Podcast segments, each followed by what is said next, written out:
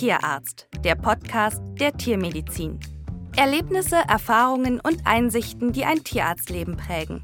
In diesem Podcast erzählen Tierärztinnen und Tierärzte von ihrer besonderen Leidenschaft zum Beruf. Ein Zeitdokument erlebter Geschichten der Tiermedizin. Heute mit Rolf Nathaus und Professor Josef Campus. Futtern und Füttern machen Spaß, meint Professor Josef Campus. Und mit dieser Haltung steht der erfahrene Tierernährer aus Hannover sicher nicht alleine. In diesem zweiten Teil unseres Gespräches erfahren wir, was uns zum Zucker treibt und dass dem Kauen vielleicht viel mehr Bedeutung zukommt als nur die Zerkleinerung von Nahrung und warum Nebenprodukte zur Tierernährung im Sinne einer Schonung unserer Ressourcen neu bewertet werden sollten. Mensch-Tierarzt begrüßt Professor Josef Campus aus Hannover. Professor Campus, im Teil 2 unseres Gesprächs fordere ich jetzt Ihre Expertise als Tierernährungswissenschaftler und wir machen zum Einstieg einen kurzen Crossover in die Humanmedizin. Der Buchbestseller Darm mit Charme von Julia Enders wurde allein in Deutschland mehr als zwei Millionen Mal verkauft und wird in über 40 Ländern verlegt.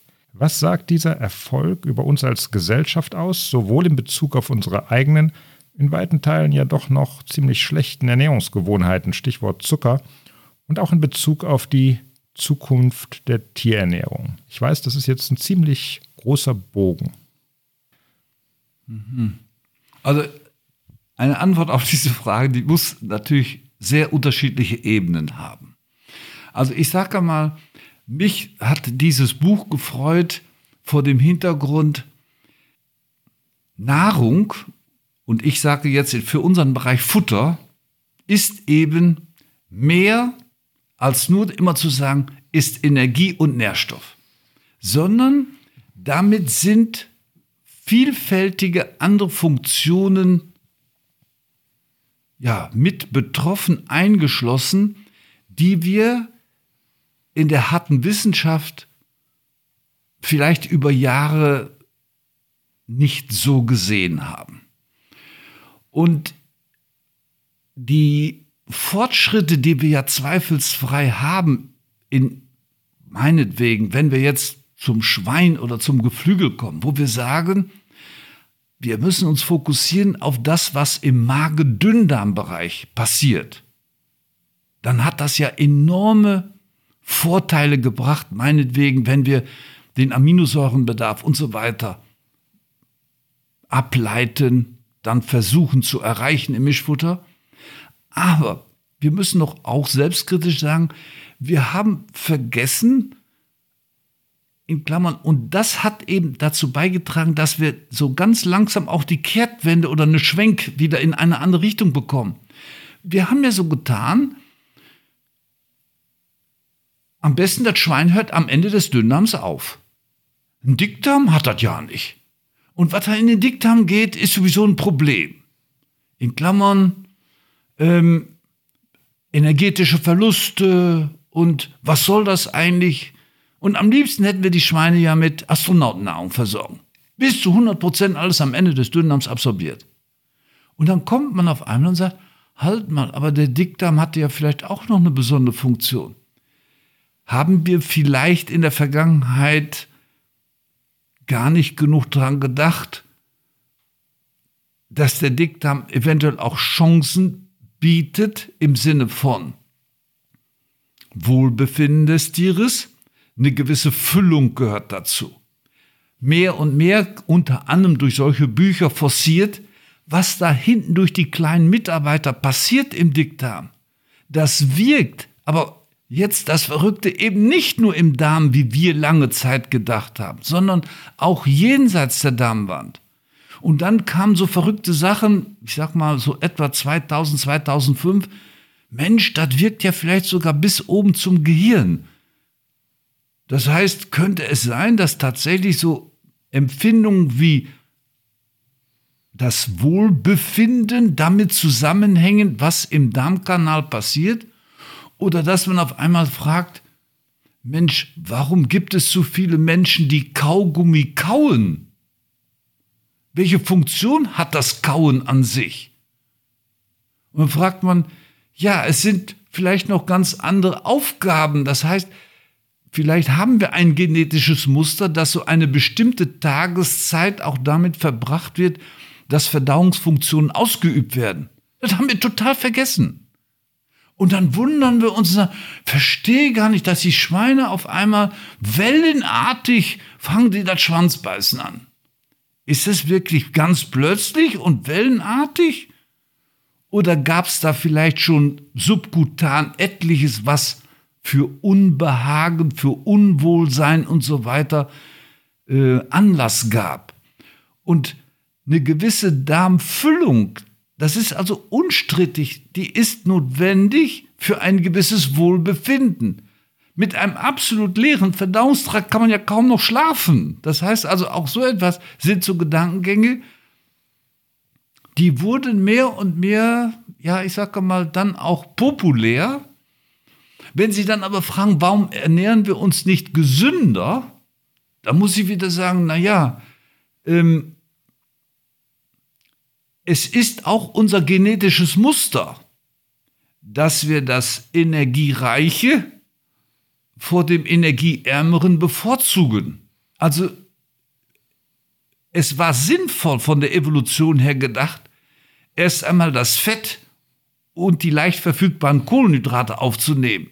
In Klammern, weil es unter den natürlichen Bedingungen doch so war, die Zeiten des Überflusses müssen genutzt werden, damit wir in uns was aufs Sparkonto legen. Warum? Weil die Natur dann immer wieder uns Phasen beschert, wo wir genau etwas auf dem Sparkonto haben müssen. Nun hat sich das aber so geändert, dass es diese Phasen der mangelnden Verfügbarkeit oder des ganz besonders hohen Bedarfs gar nicht mehr gibt. Und dann wundern wir uns, dass wir Adipositas als Hauptproblem in der Kleintierpraxis haben. Nee, das ist kein Wunder, das ist einfach nur, die Tiere reagieren vernünftig unter, ich hätte fast gesagt, unter ihrem genetischen Druck, der sie bis heute hat überleben lassen. Aber wir geben den Tieren ja gar nicht mehr die Chance, die Möglichkeit oder die Natur ist ja nicht mehr an dem Tier insoweit ähm, dann auch mal limitierend wirksam. Die dicken Ponys wäre doch kein Problem, wenn sie mal zwei Monate im Winter hätten, wo es nichts zu fressen gäbe. Das heißt also, dieser Wechsel, den die Natur immer hatte, den haben wir nicht mehr. Und dann wundern wir uns, dass die irgendwie dann ins metabolische Syndrom kommen. Also man muss eigentlich nur ein bisschen zurückblicken und dann drüber nachdenken. Das ist, ja, der Hintergrund. Deshalb kann ich die auch nicht verdammen, sondern sagen, ja, das ist, äh, uns schmeckt das Energiereichere, schmeckt besser.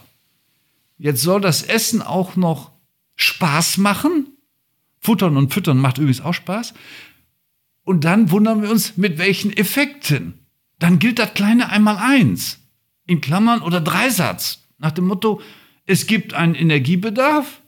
Und wenn ich nichts tue, aber energetisch mich hoch versorge, ja, das verdampft nicht. Das verdampft nicht. Okay. Und die Futtermittelindustrie bedient dann gerade im Heimtiersektor wahrscheinlich auch unser Bedürfnis, sich zu kümmern um, um das, was, wir, was uns anvertraut ist. Aber es ist ja auch eine wunderbare Möglichkeit.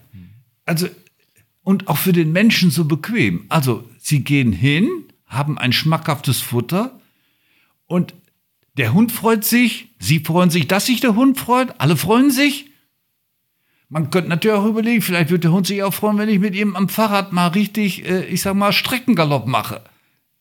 Ja. Aber das hieße, hieße ja, dass wir uns beide mehr bewegen. Ja. In Klammern. Und dann sind wir beide vielleicht dann auch ein bisschen schwach. Seiner Natur und seiner Physiologie wird es ja auch gut tun, wahrscheinlich mal zwei Tage gar nichts zu haben. Absolut. Ja. Das haben wir nur verlernt. Genau. Ja, ja, absolut. In unserem Telefonat haben wir uns ganz kurz, und ich wäre auf diese Idee gar nicht gekommen, auch über die Nutzung dann von Nebenprodukten in der Tierernährung unterhalten. Und Sie haben insofern eine Lanze für die Nutzung von Nebenprodukten äh, gebrochen, als Sie darauf hinwiesen, dass es doch komisch sei, dass wir uns vor dem Hintergrund einer wachsenden Weltbevölkerung und schwindender Rohstoffreserven zu wenig Gedanken machen, Nebenprodukte innovativ zu nutzen. Und jetzt kriegen wir wieder den Kreis zu dem Nachwuchs äh, geschlossen, ähm, denn Sie haben auch gesagt, das sei doch deren Aufgabe, bei solchen Fragestellungen mal politisch und fachlich aktiv zu werden, da wieder ein bisschen auch kreativ zu werden, solche Fragestellungen voranzutreiben. Ja, also äh, bin Ihnen dafür dankbar, hatte ich gar nicht mit gerechnet. Ähm, aber äh, das ist über meine ganze berufliche Laufbahn, ist es also ein Thema gewesen für mich, wo ich einfach gesagt habe, der Grundsatz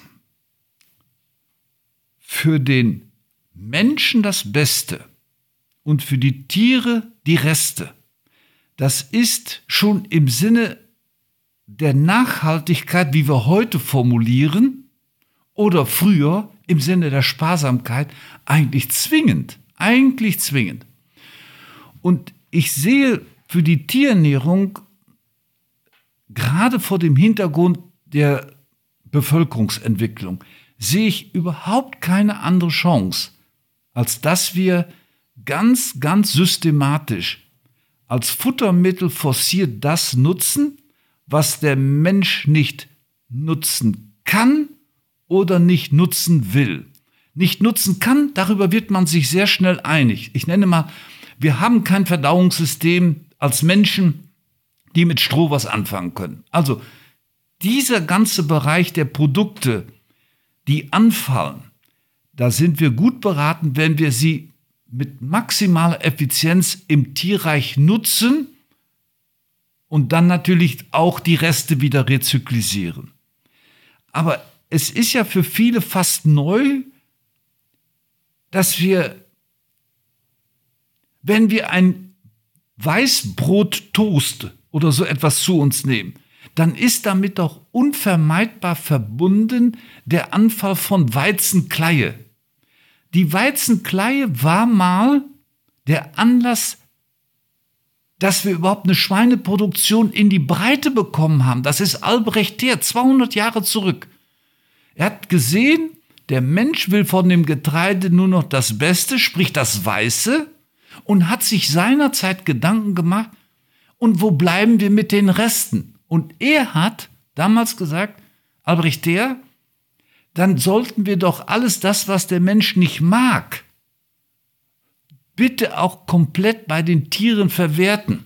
In Klammern, dass sie diese Reste auch natürlich Risiken bergen das ist für einen Tierernährer so selbstverständlich wie nur was. Also es gab zum Beispiel für Müllereipferde war doch der Hafer viel zu teuer. Also was kriegt Müllereipferde? Sie kriegten nur die Kleien. Die Kleien haben ein ganz falsches Calcium-Phosphor-Verhältnis. Es gibt die Kleie-Krankheit, er hat alten Bücher für die Pferde. In Klammern totales Missverhältnis, viel zu viel Phosphor, viel zu wenig Calcium. In Klammern ein ganz altes Beispiel, dass man immer, sobald man Nebenprodukte nutzt, überlegen muss, na, was ist da vielleicht Besonderes? Aber dann muss man sich damit eben wissenschaftlich auseinandersetzen und sagen, wenn du Kleie fütterst, dann tust du gut daran, mal an Calciumcarbonat, sprich Futterkalk zu denken. Wenn ich das nur internalisiere, ist das ja kein Problem mehr. Aber ich muss es halt berücksichtigen, was da ist. Und wir haben leider auf dem ganzen Sektor der Nebenprodukte eine Situation, wo ich sage, so können wir gar nicht weitermachen. Und das Schlimmste fand ich von der Entwicklung her, dass wir so ungefähr sagen, wenn wir Lebensmittel liefernde Tiere haben, dann müssen die Lebensmittel liefernden Tiere auch schon ein Futtermittel haben, was Lebensmittelqualität hat. Als David Byrne das von Brüssel seinerzeit so verlautbaren ließ, da haben wir uns gefragt, stell dir mal vor, sowas sagt man in Afrika. Stell dir das mal vor, ja? Da hungern Menschen und hier sagt einer, nee, nee, also wenn wir Schweine füttern, das Getreide muss mindestens so gut sein, das muss Lebensmittelqualität haben. Also da merkt man, man kann bestimmte Anforderungen auch nur unter ganz bestimmten Bedingungen formulieren, sich leisten oder sie sind überhaupt moralisch zu rechtfertigen. Es ist ja eine Frage der, der, der Ethik, dass ich also hingehe und sage, nee, nee, also hier in den reichen Ländern, da füttern wir unsere Tiere so. Und tolerieren damit, akzeptieren damit, dass das für etliche doch ganz schreckliche Konsequenzen hat. Und dieses ist ja eine Herausforderung, die die junge Generation besonders trifft. In Klammern, sie macht sich ja zum Teil auch diese Gedanken, wo sie sagen, können wir es uns längerfristig erlauben, so viel Fleisch zu essen? In Klammern. Es stimmt ja, dass wir für die Fleischproduktion so viel mehr an pflanzlichen Produkten gebrauchen. Aber man muss aber auch die andere Seite mal wieder sehen und sagen, wo bleiben sie eigentlich, wenn alle sich vegan ernähren? Wenn alle nur noch pflanzliche Lebensmittel zu sich nehmen? Dann kommen wir ganz bewusst oder ganz direkt in die Situation und fragen, wo bleibt denn dann das Stroh? Wo bleiben die Nebenprodukte? Wo bleibt der Bierträber? Wo bleibt die Kaffeeschale? Wir haben tausende Beispiele, wo wir dann immer fragen müssen, was machen wir dann? Und da ist das Tier, ja, das Haustier, ja eigentlich in seiner ursprünglichen Funktion gefordert. Und das wieder neu zu entdecken oder zu erkennen und zu forcieren, ähm, aber wir sehen immer nur die Risiken. Also wir haben zum Beispiel, wir hatten ja in, in Deutschland, in der Schweiz, in Österreich, wir hatten ja fantastische Bedingungen für Großküchenreste zu verwerten. Dann gab es ja diese Probleme, dass wir Schweinepestfälle hatten und so weiter durch diese Lebensmittelreste und so weiter. Und dann haben wir das ja alles verboten. Verbieten ist immer das Einfachste. Man kann aber auch ganz umgekehrt hingehen und sagen, könnte man nicht eine Schweineproduktion auf der Basis dieser ganzen Großküchenreste machen. Dieses Produkt, was dann entsteht, wäre ja ein Schweinefleisch aus Lebensmittelresten. Geht es ökologischer? Geht es ökologischer? In anderen Regionen der Welt, sprich Taiwan, Südostasien, wird genau dieser Ansatz zurzeit staatlich gefördert? Und wir versuchen an jeder Stelle diesen Bereich, wenn es geht, zu bremsen. In Klammern, man muss vielleicht auch bei manchen Fragen mal etwas globaler denken in den höheren Entscheidungsetagen. Ja, ebenso Ihrer, Ihrer Bemerkung, ob äh, ähm, ja, Tiernahrungsmittel Lebensmittelqualität haben müssen, haben Sie selber in einer Übersichtsarbeit äh, das Beispiel Wildschwein genannt, dass wir damit eine Ressource wie das Wildschwein ja tatsächlich in Frage stellen, was sich als Allesfresser äh, ernährt, äh, ja weiß Gott nicht, in Lebensmittelqualität. Mhm. Ja. Ähm, Sie haben da auch eine ganze Reihe hemmender Einflüsse noch auf das Thema der Nebenproduktverwertung genannt. Dazu gehört sicherlich Verbraucherakzeptanz, soziale Akzeptanz oder eben ethische Vorurteile. Sie haben den Umfang der Tierhaltung heute in, in Ihrer Dimension beschrieben, aber auch niedrige Preise und hohe Verfügbarkeit von konventionellen Futtermitteln, Nähr- und Wirkstoffen. Ich weiß nicht genau, von wann diese Arbeit ist, ob das aus Anfang der 2000er war. Ja, es war Anfang 2000. Ja. Und ähm, da ist aber schon ganz klar ein Trend erkennbar, nämlich das wurde schon in dem Moment anders als andere Bereiche nach unseren Rohstoffen, die prinzipiell auch Futtermittel sein können, nachfragten. In Klammern Paradebeispiel der Mais, der in die Biogasanlage geht. Aber das ist nur ein Beispiel. Wir haben so viele andere Beispiele, wo heute die Nebenprodukte eben in Bereiche gehen, wo wir gar nicht mehr daran kommen als Futtermittel. Und das ist natürlich ein, ein Problem längerfristig. Und auf der anderen Seite haben wir dann solche Entwicklungen, wo wir plötzlich sagen, ähm, wir verwerten zum Beispiel Kleie nicht mehr so gerne oder die Kleien, die Mühlen-Nachprodukte haben ein negatives Image, weil sie so viel Phosphor enthalten. In Klammern, da werden wir jetzt Gefangene unserer eigenen Vorgaben. Auf der einen Seite sagen wir, wir dürfen nicht mehr so phosphorreich füttern.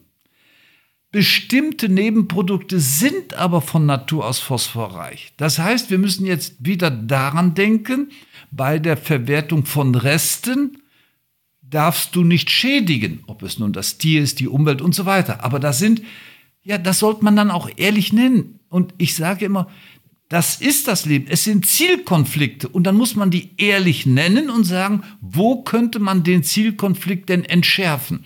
Aber nicht verleugnen, sondern sagen, nein, da ist ein Problem. Die Kleinen, so wie sie jetzt anfallen, sind zu phosphorreich im Verhältnis zur Energiedichte. Dann kann man fragen, entweder limitiere ich dann den Kleiereinsatz oder meinetwegen Rapsprodukte, wo wir uns doch freuen, dass wir selbst Protein herstellen. Jetzt haben wir so viel Protein bei uns und Rapsöl hergestellt und jetzt schauen wir ganz erstaunt und sagen, ach, und jetzt sind aber die Rapsnebenprodukte phosphorreich. Nein, die Konsequenz müsste sein, wie kriegen wir denn jetzt die, aus dem Restprodukt Raps den Phosphor so verwertet, dass er eben nicht zu einer Umweltbelastung wird. Aber das geht eben nur mit Wissenschaft wieder. Das heißt, es gibt eine ganze Reihe Hemmnisse, grundsätzlich erstmal für den Einsatz von Nebenprodukten, aber diese Hemmnisse müssen nicht in Stein gemeißelt sein und ewig Gültigkeit haben. Und vielleicht kann man es dann auch als einen Auftrag an den wissenschaftlichen Nachwuchs formulieren, diese Argumente immer wieder auf den Prüfstand zu stellen, entsprechend unserem Stand der Wissenschaft und technischen Möglichkeiten. Ich kann dem voll zustimmen, dass die Verwertung von Resten oder Nebenprodukten ist immer an den gegenwärtigen Rahmenbedingungen zu messen. Und wenn die Rahmenbedingungen eben so sind, dass wir sagen, längerfristig führt kein Weg dran vorbei, aus diesen und jenen Gründen, dann verlangt es doch die Ratio, dass wir dann hingehen und sagen, ja, wo gibt es denn das Problem und was können wir wissenschaftlich, technisch und so weiter daran arbeiten, dass uns das eben nicht auf die eigenen Füße fällt. Und da ist für mich seit Jahrzehnten ja auch dieser ganze Bereich Schlachtnebenprodukte. Wir haben in den Schlachtnebenprodukten wertvollste Phosphorreserven. Und da tun wir so, als wenn wir von Phosphor noch einen anderen Planeten hätten. Dabei zwingt eigentlich die Situation dazu, dass wir Phosphor aus solchen, ich sage mal, guten Quellen nach Möglichkeit nutzen. Und da hat natürlich seinerzeit die BSE-Krise so richtig reingehauen und alles hat man dann für wie lange Zeit mit BSE begründet. In Klammern, BSE war ein Alibi, in vielen Bereichen ein Alibi. Losgelöst jetzt von der eigentlichen Pathogenese und so weiter, aber diente häufig so nach dem Motto, das lassen wir erstmal und so weiter. Es macht ja und, also man wollte nicht. Und ich kann die Situation in Europa nur so deuten, der eine wartet auf den anderen, hat aber Angst vor der eigenen Courage zu sagen, es wäre längst die Zeit gekommen, dass wir uns von den Schweinen die Schlachtnebenprodukte, natürlich mit Spezieswechsel alles beim Geflügel einsetzen, den gesamten Bereich Schlachtnebenprodukte, Geflügel komplett in den Bereich Schweine zurücknehmen. Es geht um Protein, es geht um den Phosphor, es geht um viele andere Produkte und Inhaltsstoffe, wo ich nur sage, wir dürfen, wir können gar nicht so weitermachen. Aus Verantwortung gegenüber, ja, ich sag mal, den Ressourcen, die wir noch für andere Zwecke brauchen. Also wir brauchen auch vielleicht in 30 Jahren noch sehr, sehr saubere Phosphorquellen und wenn es für unsere Zahnpasta ist, die wir jeden Morgen gebrauchen. Ist diese Betrachtungsweise auf die Nährstoffe, auf die Rohstoffe, auf Nachhaltigkeit ähm, vielleicht auch ein Ausgangspunkt in das Thema Tierwohlentwicklung der Tierhaltung bei uns hineinzudenken. Denn was wird der Landwirt mit 1000 Sauen, der 32 Ferkel und mehr im Jahr absetzt, Ihnen sagen zum Thema Nebenprodukte? Sagt der, das kriege ich, krieg ich damit nicht gestemmt in meinem Betrieb. Ja. Äh, Dann könnten Sie sagen, ja, brauchen wir 32 Ferkel und 1000 Sauen? Oder was würden Sie ihm antworten? Ich kann die Uhr nicht zurückdrehen nach dem Motto, ähm, ein Betrieb mit 30 Sauen, in Klammern, der wird keine Familie ernähren können. Oder wir müssten uns an ganz andere Situationen für Lebensmittelpreise gewöhnen. Das wird in unserer Gesellschaft sicherlich schwierig sein. Ich sehe auf der einen Seite die Entwicklung in der Tierhaltung mit einem großen Bedauern, nämlich der Ausdehnung von Bestandsgrößen bei gleichzeitiger Konzentration in Regionen. Wenn wir das nicht gehabt hätten, wäre viele Kritik, die heute überall, ich sage mal, zu hören ist, gar nicht so hochgekommen. Aber sie ist im Prinzip, ja, wir haben zu spät erkannt, dass in bestimmten Regionen eine solche Konzentration vielleicht doch an die Grenze der Verträglichkeit geht. Da hätte man eher auf die Bremse treten müssen. Und auf der anderen Seite sage ich,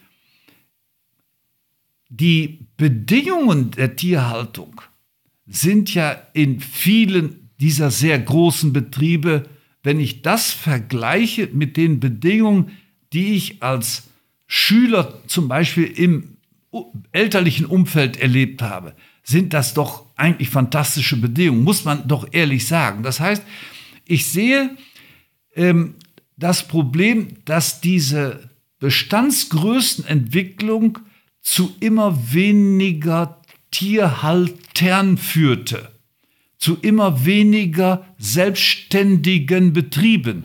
Und das ist etwas, was mich schon sehr nachdenklich macht. Ich sage dann, bei einer Veranstaltung habe ich das mal so formuliert, sind wir erst alle glücklich, wenn wir alle nur für einen arbeiten. Früher war das mal eigentlich umgekehrt. Ich sag mal, Ludwig Erhard und so weiter, die haben von Selbstständigkeit als eine, eine als äh, ja ein Lebensziel gesprochen, Selbstständigkeit im wirtschaftlichen Bereich und und so etwas.